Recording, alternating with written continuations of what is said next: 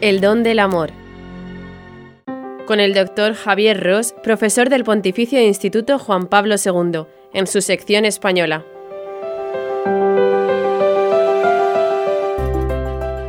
Las dimensiones fundamentales del matrimonio.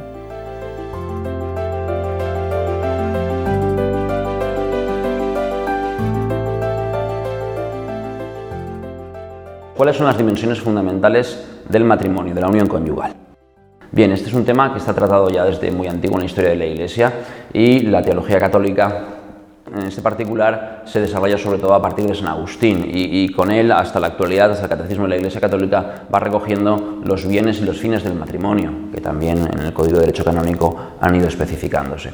Sin embargo, más allá de la teología y del derecho canónico, podemos entrar un poco en, la reflexión acerca de los bienes, de los fines, de lo que constituye eh, las dimensiones esenciales de la unión conyugal. El primer elemento clave y fundamental es la unidad la unidad. el sacramento del matrimonio, la unión matrimonial, requiere y precisa la unidad. La unidad que quiere decir uno para una, una para uno. Con lo cual excluimos automáticamente dos cuestiones. La unión de personas del mismo sexo y la unión poligámica, sea poliándrica o sea poligínica. ¿Por qué?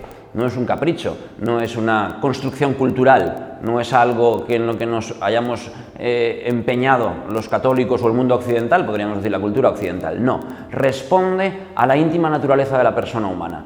Hay una pregunta fundamental que a la que todo, todo ser humano, toda persona le gustaría tener respuesta, es, ¿no te gustaría encontrar a alguien que te quisiera como eres, sin cambiar nada, como eres y para siempre? Seguro que buscas en tu corazón, seguro que hay algo en tu corazón que te está pidiendo esto. Ojalá encontrar a alguien, un hombre, si eres una mujer, una mujer si eres una que te quiera como eres, para siempre, que no te ponga peros, que no, que no exija nada. Evidentemente ese es Cristo, evidentemente ese es Cristo. Pero hay una, en la dimensión matrimonial es fundamental esta idea. ¿Qué es la unidad? La, la, naturaleza del hombre, lo que, lo que el hombre y la mujer necesitan para ser saciados y poder llegar a la plenitud es esto, encontrar a alguien que te quiera como eres y para siempre. Por eso se excluye la poligamia. El amor Mm, conyugal, el amor sexuado, que es la base del amor conyugal, es de uno para una, porque responde a las necesidades de la naturaleza humana, de la persona humana, de la profundidad del ser humano. La poligamia no puede responder a esto, porque al final siempre cosificas al otro en una medida, en bastante medida, pero bueno. Y la unión entre personas del mismo sexo, evidentemente, no responde a esta naturaleza humana de entrega y donación. No es posible la donación completa, no es posible. ¿Hay donación? Bueno, puede haberla, no somos nosotros quienes lo vayamos a discutir, pero no es la donación que requiere la conyugalidad, no es la donación que requiere el poder pasar total y absolutamente al otro, porque el pasar total y absolutamente al otro requiere la corporalidad y requiere la entrega sexual humana. La entrega sexual humana es entre un hombre y una mujer. Por tanto, el primer elemento fundamental del matrimonio sería la unidad. ¿eh? Sería la unidad. De esta unidad podríamos decir que se derivan otros dos elementos fundamentales, porque la unidad, esa entrega total de donación del hombre a la mujer y de la mujer al hombre, no solo es ahora, sino que es en el espacio, lo que requiere la fidelidad, y en el tiempo, que requiere la indisolubilidad. ¿Qué queremos decir en el tiempo, la indisolubilidad? El amor conyugal, el amor entre un hombre y una mujer, cuando tú al esposo, a la esposa, le dices que le quieres, que le amas, que para ti es único, que para ti es irrepetible, eh, ¿eso a dónde te lleva? Te lleva a esa necesidad de plenitud, a esa necesidad de entrega en el tiempo. Y por tanto, la voluntad se pone en marcha. Y en el momento, la conyugalidad, el sacramento del matrimonio, la unión matrimonial, ¿qué es? Es una decisión de la voluntad.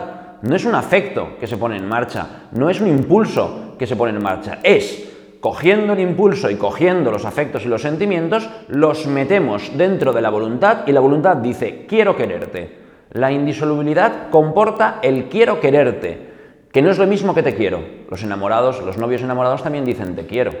Sin embargo, el esposo o la esposa dice quiero quererte. ¿Qué quiere decir esto? Que te quiero, pero hoy, mañana, pasado dentro de un año, dentro de diez. Pase lo que pase, suceda lo que suceda en el momento en que yo libremente entrego mi vida y establezco el vínculo, ya no soy libre para romperlo, evidentemente, porque he hecho un acto de voluntad que me compromete, que me ata, no para restringirme, no para limitarme, sino para potenciarme totalmente, es lo que tantas veces no se ve.